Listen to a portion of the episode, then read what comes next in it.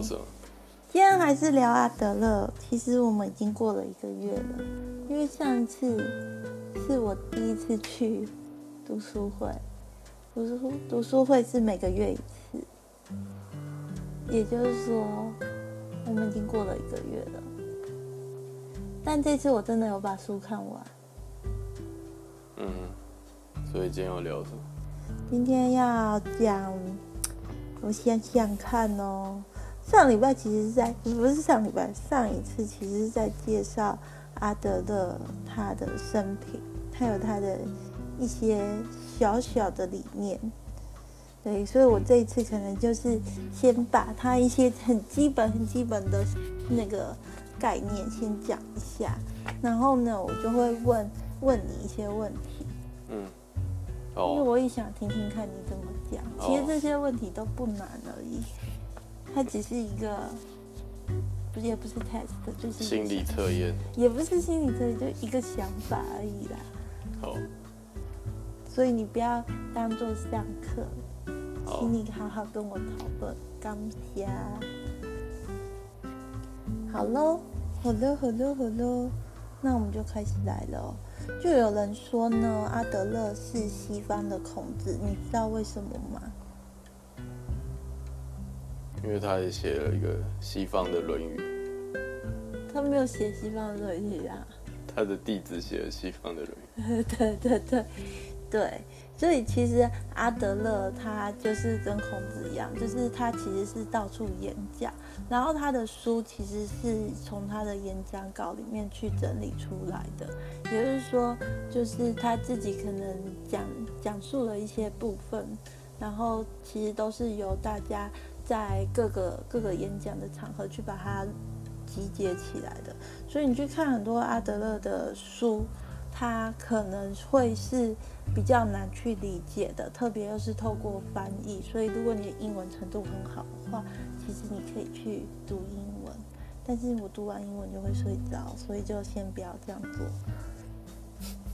等下我有一个问题。什么问题？他不是说？孔子是东方苏格拉底嘛？为什么西方的孔子会是 费那个阿德勒？不是这这个呢？我觉得就是大家用什么角度去看。例如说东方的苏格拉底，那苏格拉底在做什么？他是做哲学的。对，所以他其实是指在哲学的那个思考上，孔子是。类似西方的苏格拉底，那我刚刚有讲阿德勒是西方的孔子，原因是，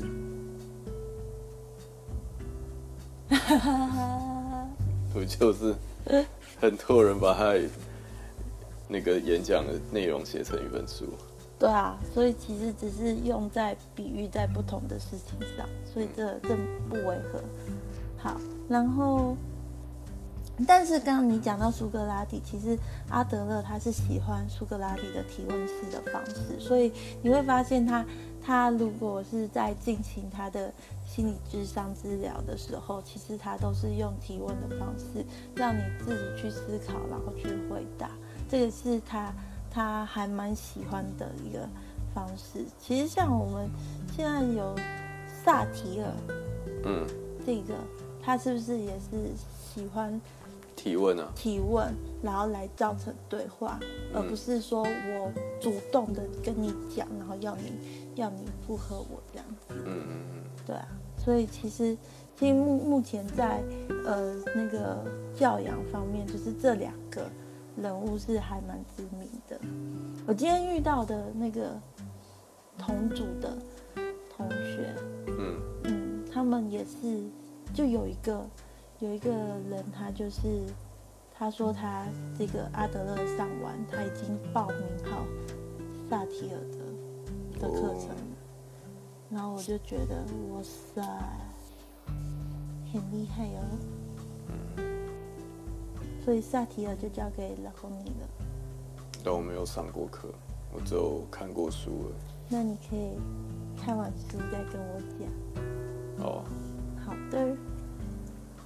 好，那我现在就要来讲了，就是阿德勒认为说，就是他的学说叫做个个体心理学嘛，那个体心理学的话，个体这两个字其实是透过翻译而来的，在在英文或者是它的原文上面，其实不是这一个，诶，也可以不翻成个体。有人是说可以用整体来说。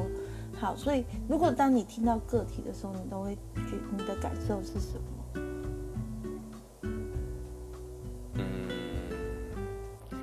跟其他人没有关系，就是一个人，个人的，个人。然后，所以认为人是什么样子？人是群体动物啊。群体动物。嗯，我要怎么说呢？应该是说，当我们去看一个人的时候，你会从哪些方式去了解这个人？嗯，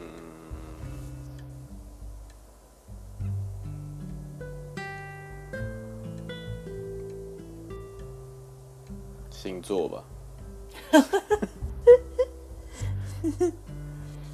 没有啊，就可能就是多丢几个话题，看他对哪个话题有兴趣。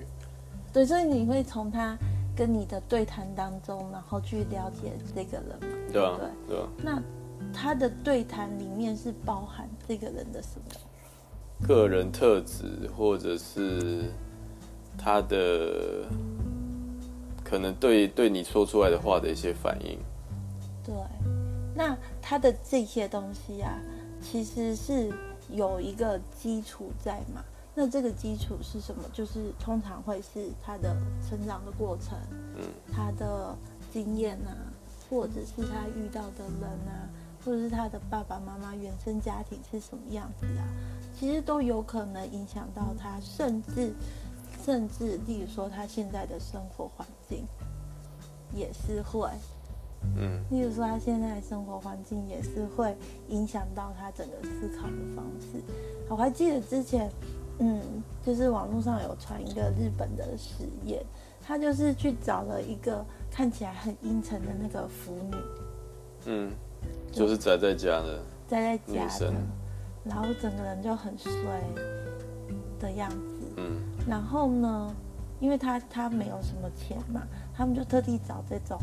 母女，然后又没有什么钱，然后又不爱不爱社交的的女生，然后呢，他提供她一个豪宅，然后再来就是他所有要做的任何的事情都是免费的，都是这个制作单位会出的，然后制作单位就先带他去，帮他把这先剪了头发，然后带他去那个环境新的豪宅里面，嗯，然后嗯。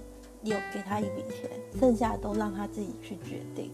那因为他已经没有那些后顾之忧了嘛，所以他每天要做的事情就是去花钱。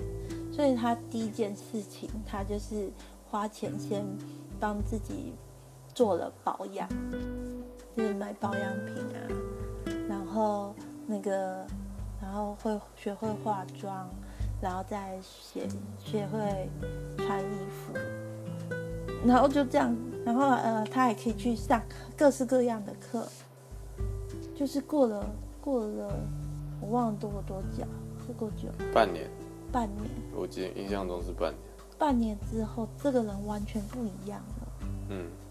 他就是，你就是看到他的时候，就觉得他会很像一个。他就是主要是气质方面改变对。嗯。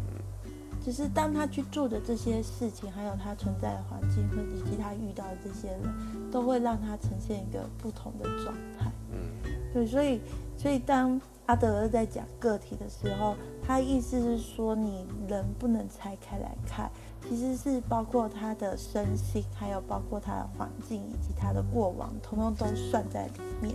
所以有些人就会说个体。心理学其实应该可以讲成整体心理学。对啊，那为什么要那么奇怪的但是？但是是翻译上面的错误吗？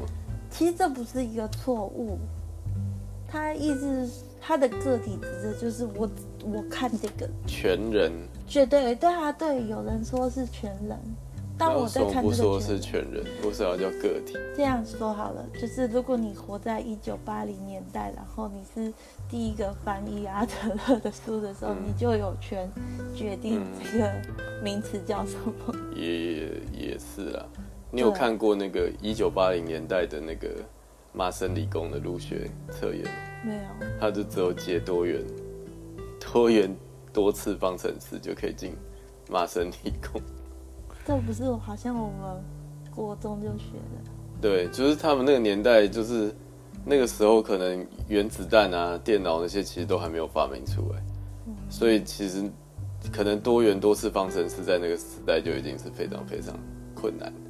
如果是以高中生要上大学的话，嗯，可能那个就已经是很困难，就没有到微积分什么那种。对，然后可能经过这么久，这一切其实已经是。基本常识。对，就是时代在演进，所以可能不那个时候造就的东西，在现在可能来讲就觉得会有点不合时宜啊。但是可能就为了要忠于原味，就没有去修改它这样子。嗯，对，好，那我就接着继续讲。我是不是感觉很像完全没有？完全没有想要理我，没关系。有啦，我真的有。时代真的是会有变化。啊其实阿德勒是现在才开始红起来的。嗯，因为上上次我们不是有讲到，就是那个被讨厌的勇气那本书出来之后就爆红了，大家才开始慢慢关注在阿德勒的身上。不然在这个之前，大概就是只有念心理心理的人会知道吧。嗯，对吧？那普罗大众。到现在才会知道，也是因为时代转变。还有一个就是大家关注的议题不一样了。嗯，可能在之前大家都还蛮喜欢弗洛伊德的那些说法，就是呃，我怎么去把我的梦境以及我嗯我的这些过往困扰我的这些东西，嗯，然后把它去做一个思考，然后。但是也发现很多人就一直陷在这里面出不来，嗯，对，陷在里面出不来。因为弗洛伊德他是属于因果论，他因果论是指说我在做这件事情是因为过去曾经发生了这些事影响到我，所以导致我现在做出这个行为。嗯，但是这个这个这个论点，你只能知道说，可能是这些东西影响到我。现在的状态，可是我没办法，因为我知道了，然后我就去改变我的未来。嗯，对，因为弗洛伊德的重点是在你要去挖掘你的过去，所以大家就会一直讨论他的过去，然后他就会陷在过去当中，呈现一个很痛苦的状态。该发生的事情就会发生。哎，你是不是爆雷了？没有啊，这个这个预告没有剪进去，对不对？我继续继续。好，如果大家知道的人就就知道，不知道的人就当做没听到这句话。好，那可是阿德勒他他的他的目标是目的论，也就是说，我我现在做的这些事情是为了达到某个原因或者是目的，然后所以我去做了这些事情，对不对？所以我是一个呃。行为导向的，目标导向，目标导向的，对。对，就是我做这件事情是有原因的嘛，只是说我怎么去达到这个目标，嗯，我可能会用各种的手法，例如说我今天要去赚，呃，假设要赚一百万好了，嗯，对，有人就可能去卖鸡排，嗯，有人可能是去写城市。像你一样，嗯，然后有些人可能去用偷的，去抢的，嗯，那他们为什么会有不同的决定呢？他当下所处的环境，跟他，呃，可能与生俱来的，不是与生俱来，就是他目前会的东西，都会影响他这些思考模式吧？对。所以，所以当你要去了解这个人的时候，其实你必须要去了解他的过去，whole package，还有一些现在的状况。whole package。所以，其实我个人觉得，它就像一个个案研究，你就是要去找到他的所有的东西，然后你才能知道他的行为模式，就是 pattern。像那个犯罪心理学里面有一个不是，呃，有有一个有一种专家，就是他会去做犯罪行为的推论，嗯。嗯，他就是会从犯案现场以及他们得到的一些线索证据来推。反推出这个犯罪可能会是什么样的状态，以及他的生活模式，然后这样子就可以提供警方更快的去找到这个犯人，嗯，去缩小范围，然后其实也是类似像这样的道理，然后所以，嗯，所以就是阿德勒。认为说，我只要知道他的过去，我就我一样会去问他的过去，但是我不会去纠结在这个过去，而是这个是我的一个 material，就是我的材料，用来去知道说他接下来可能会有什么样的行为。所以，如果用在行为矫正，或者是用在那个精神病患上的话，他可能就就是会让他。有有一个方向，嗯，因为我只是只要知道说我改变哪些东西，帮然后帮助他可以去改变他的那个目标，那他的行为可能就会不一样。嗯，但他其实不是矫正过去，但是他只是预测他未来的行为，但是你要怎么矫正？预测他未来行为，就是你你呃你要让他知道。让这个人知道说他的行为模式是怎么样，因为人通常会陷在自己的世界，所以他看不到自己的行为模式。嗯，但是他会发现一件事情，就是为什么这件事会一直重复发生，一直重复发生。嗯，例如说，例如说像某一个女生，她可能去交往，交往之后，呃，跟男生交往之后，他一开始都很热烈。然后可能过了三个月之后，就被甩了，就被甩，类似像这样。嗯。可是他只会觉得说这个男的很烂，我又遇到渣男了。然后过不久，他可能又又在恋谈恋爱了。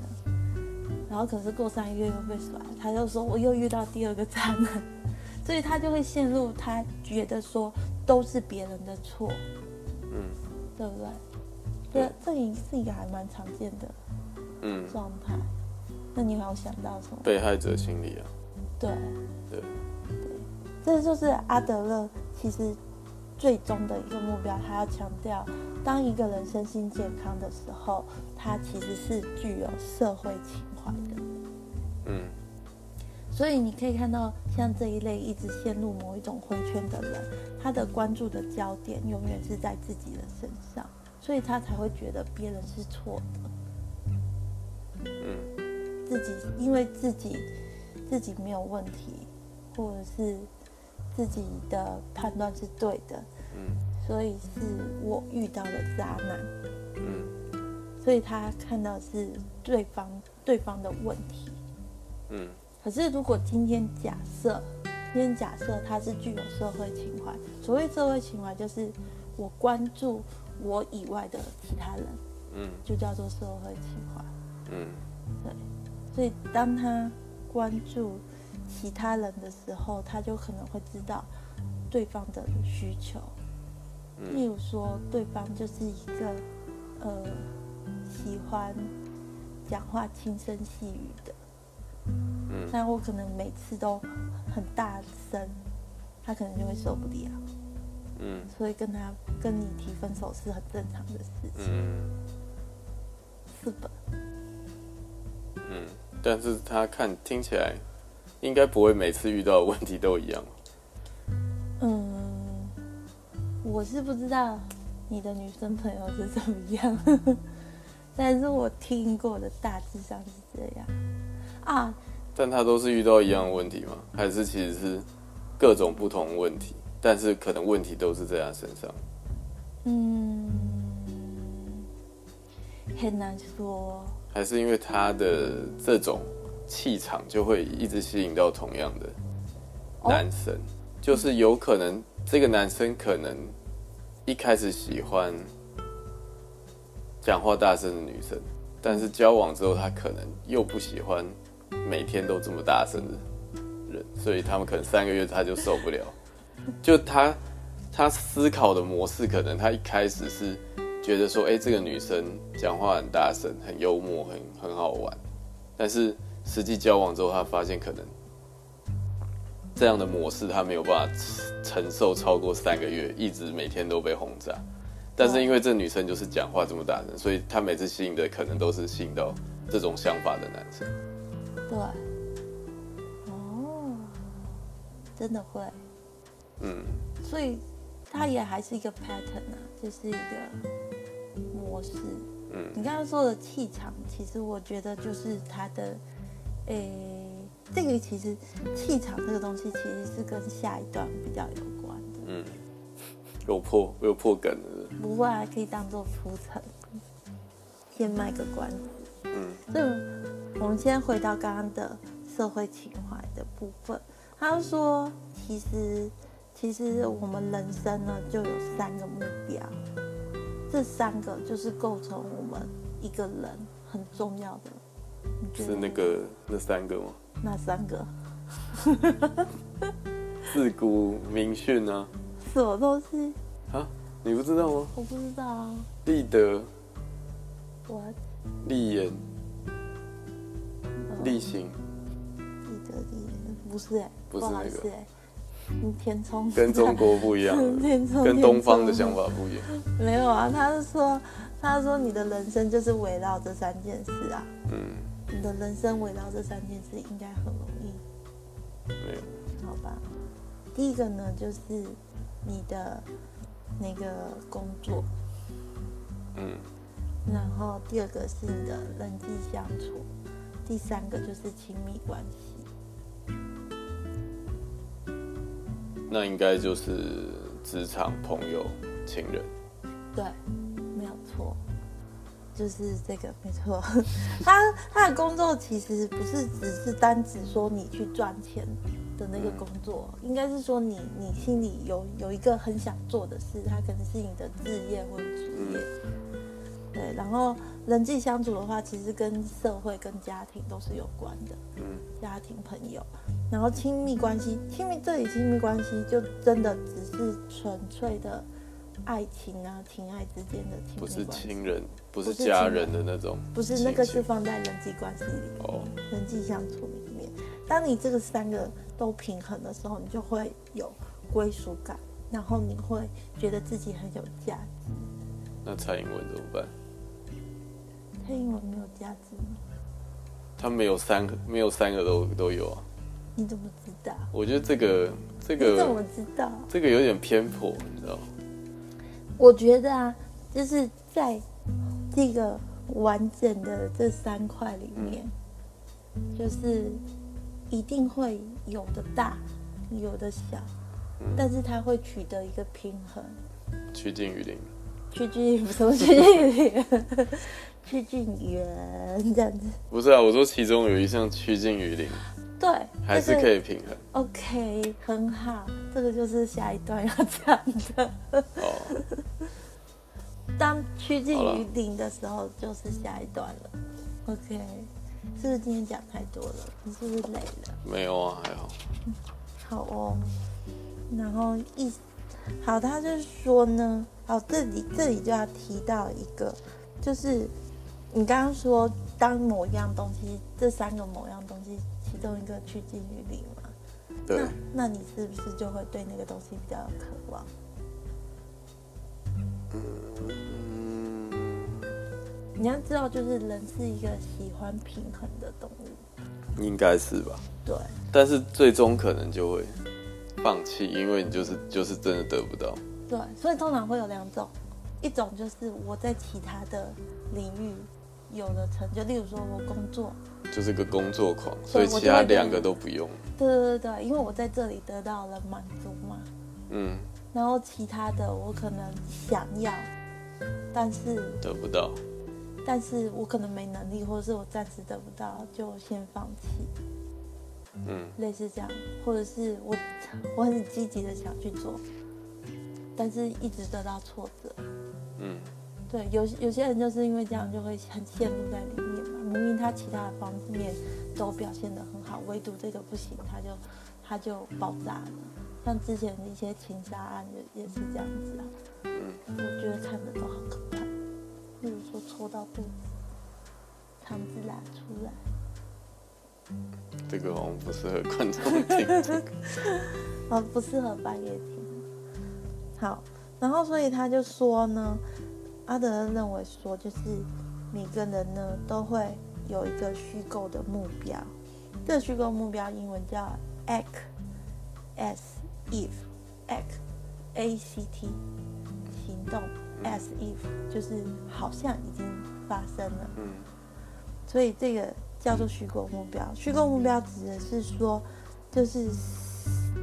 实际还没有发生，但是在你脑内已经是发生的事情，然后这个目标就会驱使你去做这件事情。例如说买乐透，像我记得我有跟你讲过，嗯，对啊，买乐透这件事情，通常会去买乐透的人，一定是想说，我你可怎么会有中奖的机会？我会有中奖机会。所以你才会很兴奋的去买这个奖券，即使你还没有得到这笔钱，因为不可能你觉得你都不会中奖，你还去买，不都不会中奖的人，通常都就不会去买奖券了嘛。嗯，对啊。那所以他认为这个就叫做虚构目标，就是我这一百万我还没到手，但是他在我脑海里面我已经想象出来，当我到手，我拿到手了。然后那个爽度，嗯，然后我可以花很多钱，所以我就驱使我去买。然后这个就是用来圆满你心中缺陷不足的地方。所以呢，我们就来问问你一下。嗯，讲完了，剩问题了。对啊，我带这么好，你干嘛破梗？哦，好，就是。阿德勒认为人生的基本任务有三个，对不对？一个是人际关系，一个是工作，还有一个是爱情。嗯。后来的学者呢，还加上了灵性和自我。嗯。这字都理解吗？嗯。好，那你认为人的基本任务到底有几个？什么意思？就是阿德勒提了三个，后来的学者认为应该还要再加上灵性跟自我，所以就会变五个。嗯，对，那就是换成是你的话，你认为人生人的基本任务到底有几个？你可以提出你自己的，你也可以再增加，或者是你可以再浓缩都可以。嗯，但我觉得每个阶段还是不一样，就是你。你的最终年纪的不同，但是我还没有活到最终，所以我也不知道。好，那现在只能讲现在。那现在，现在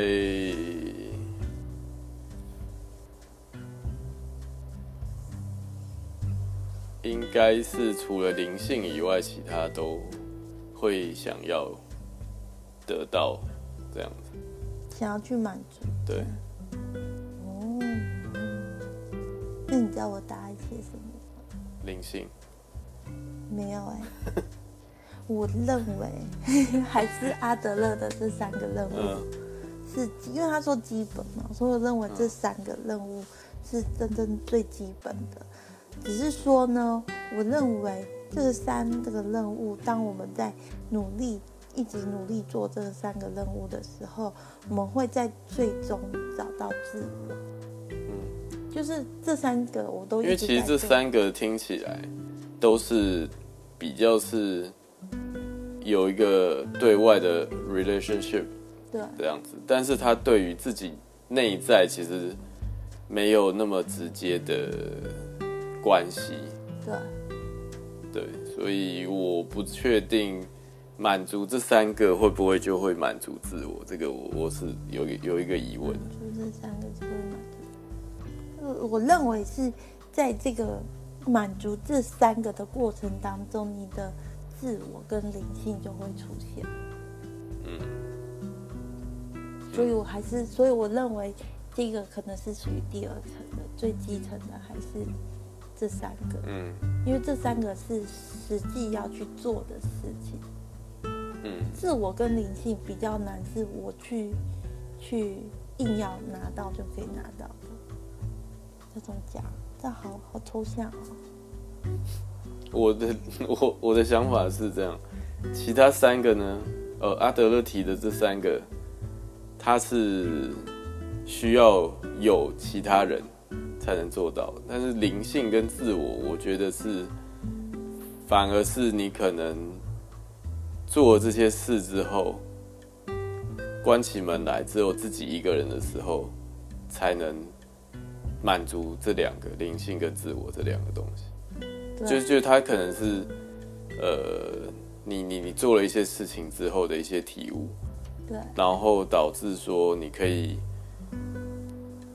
就是其实有时候你会觉得自己一个人孤独的时候，反而是可以更了解自己的时候，所以，我我觉得这两个东西是其实是相辅相成是没错，但是其实它的没有太直接的关系。对啊，但是当你独处在思考、在感受的时候，你是不是需要材料？对啊，所以它等于是我我是说它是相辅相成，就是你会因为对跟这三者的关系，然后你做一些事情，然后你得到一些反馈，嗯，然后你得到这些反馈之后，你一个人的时候再去做一些思考，然后才能得到一些。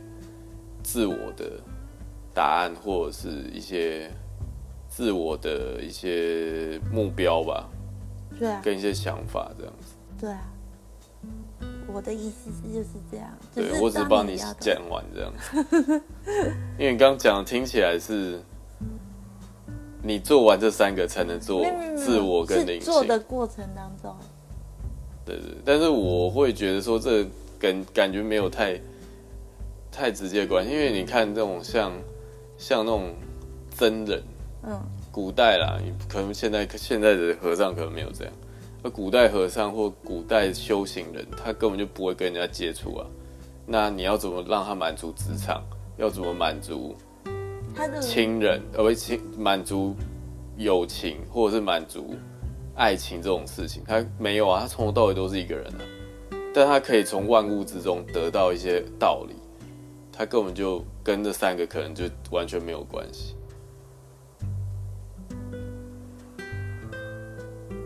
就是说，你真的可以肯定他们都没有跟别人接触过，至少他长大的过程中一定有接触过吧？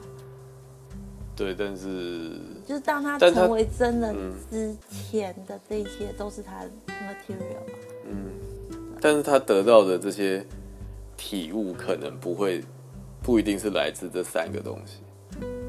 那还可以来自什么？环境啊，就是大自然啊，嗯，就是。比如说，我看宇宙万物这样，一颗石头，对，一沙一世界，一花一天堂，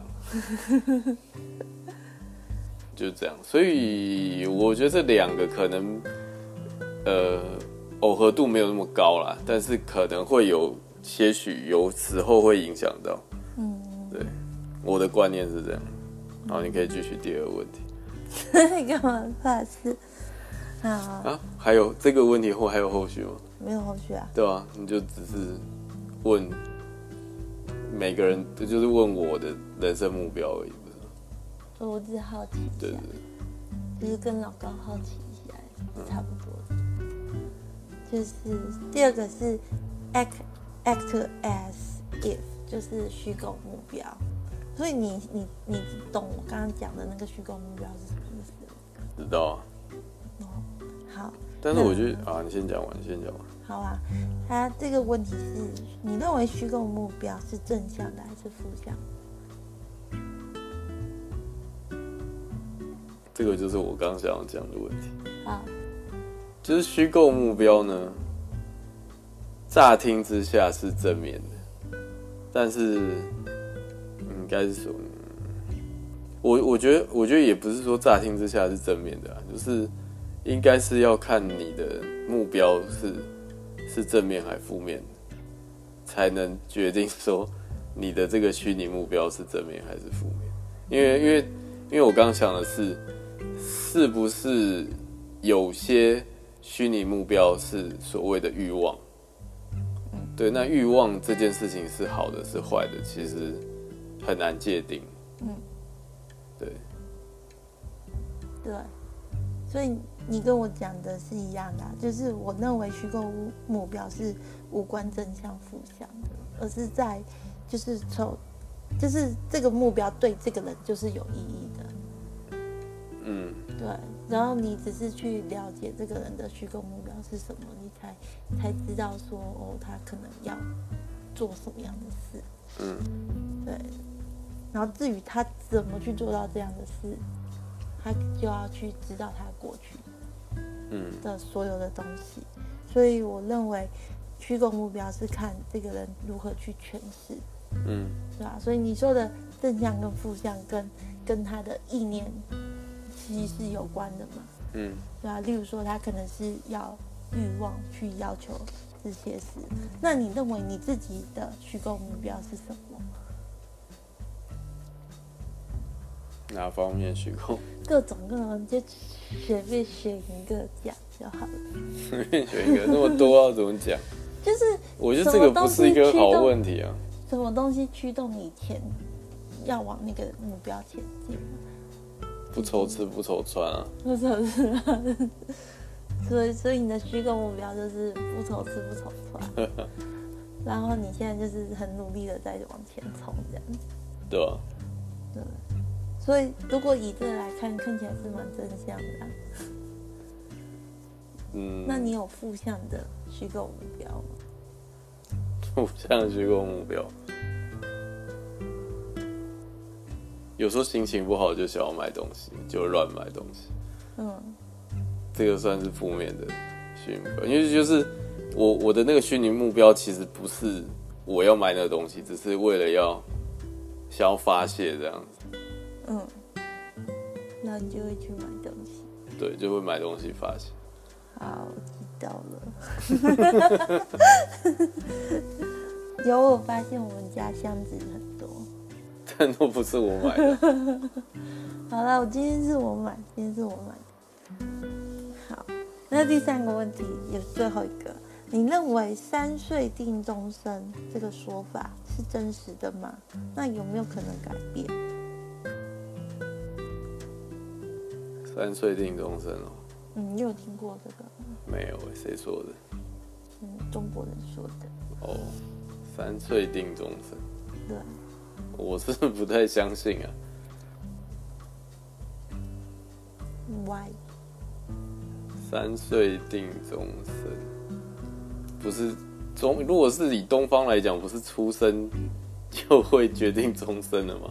当你呱呱坠地那一刻，你的八字就已经写好了。所以他把它稍微延长一点嘛，可能以前的小孩不小心不小心就挂掉，所以能活到三岁就可以定终身了嘛？嗯。你认为呢？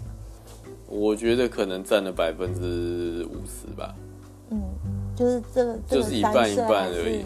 对，就是他，就是我之前也有讨论过这个问题，就是人性本善跟人性本恶这件事情。嗯，所以其实我会觉得人性本恶，就是他是坏人，这个人的劣根性，其实他可能一出生就就已经跟着他，所以。你你不一定是应该怎么讲？就是你你看很多社会新闻，有些人也是出身很好，然后也都不愁吃不愁穿，但他还是就是会做坏事。也不是说他家教不好，但是还是他还是就会做这件事情。嗯，那你就没有办法用说，哎，后天环境可以影响一个人这件事情，哎，不，后天环境，一个好的环境一定会。创造出一个好的人格这件事情，你就没有办法从这个这个方面去去证明嘛，因为它就是发生了。嗯，所以我就觉得说，哎，三岁定终身可能的确就是他天生就是有这个劣根性，但是他有教化之 教化之可能，对，就是他有可能会被后天的环境或后天遇到的人影响到，但是我相信有一部分他一些一些骨子里的东西，可能一出生就已经是决定。嗯，所以这问题是就这样吗？没有啊，他我问说，你认为有没有可能改变？那有可能改变啊，但也有可能不会改变。不知道那为什么会有可能改变，或有可能没改变？你这句话是不是就等于没回答？嗯，因为人本来就是一个很复杂的东西。我意思是说，是促使他改变，或者没有没有让他改变，你认为是什么关键点，或者是什么东西？虚拟目标。就是他居民目标突然换了，是不是？就是我不知道哎，就是一个人他要做坏事之前，可能应该也是会有一个虚拟目标。对。对啊，那那他会创造出这个不好的虚拟目标。一定还是会有一个原因，嗯，对，所以，你是说你要让他，你要改变他，你要你要先让他的虚拟目标得到满足嘛，或者是你可以让他这个负面的虚拟目标消除，才有可能改变他的行为，嗯，所以我不不知道这个。等于是说，应该是说他他这个问题的话，看看是不是很大还是很小嘛？如果是很小，当然就有可能被被解决，就被导正。但是如果他这个问题超级大，你根本就没有办法导正啊，他还是会去做这样的事情，嗯，就没有没有办法去修改它这样。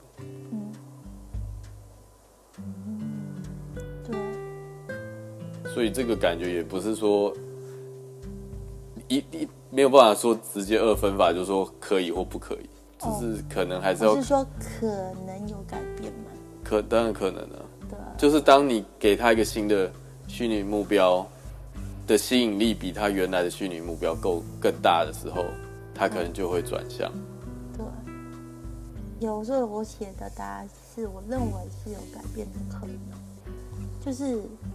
但是改变呢，可能是他遭受了某个困境或者是卡关的时候，嗯，促使他，促使他去转变、做改变，嗯，对。但这个改变你也不知道是好还是坏，嗯，对你只知道说在这个点上面，嗯，可能就促使他转转化，嗯，对。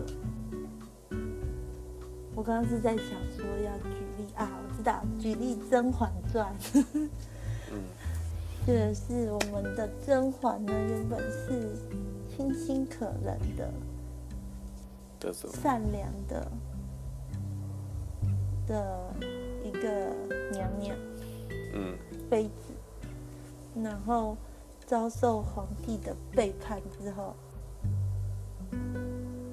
他再重新复出，就变成是一个心机很重的。可是她从当宫女的时候就已经是要复仇。那个是延禧宫，我说的是甄嬛传。哦，搞错了。对，搞错了。哦，我原谅你。根本没有看，我根本就没有看过，我都跳着看，都你看，我在跟着看。是我放着当广播在听的时候，你顺便听的。嗯。对呀。好啦，其实我今天今天还有上上尖尖的主，其实我们刚刚讲的是上一次的，对，因为上一次只是介绍完，真假的，所以今天上课内容还没有讲到。对啊，但是我们下一次再讲，下一次我希望是两周后。哦，不是一周后。一周后哦，也可以啦，也行，因为我要念新的书。其实今天的主题是自卑与超越。嗯，所以我们是下次再讲这个。对啊。哦。因为我看到有人眼睛要闭上。现在是几点？一点五十二分。下次换你。下题了，还是你上次说写作？我先讲那个吧，速感，速感的这件事情，就是我会上次听那个触感实验室他们分享，就是我会觉得蛮有趣，就是其实生活中有很多问题是跟数学有关的，但是可能大家都不知道，或者是大家没有注意到，所以就会提出来跟大家分享一下我听到的东西，这样。可能也不一定是我自己提出来的啦，就是就是就我听到的，我觉得比较有趣的部分，再跟大家分享这样子。对，其实这个这个东西啊，就是你说有很多生活上的东西都跟数学有关，你知道，就是我从 CSI 里面就知道，美剧教我的那些事。嗯，好，那你什么时候要讲给大家听？之后吧，最近还要先弄砸学校的东西，所以不会那么快吧，好呗，月底的时候吧。好，那大家期待哦。嗯，拜拜，先这样了，拜拜，晚安。晚安。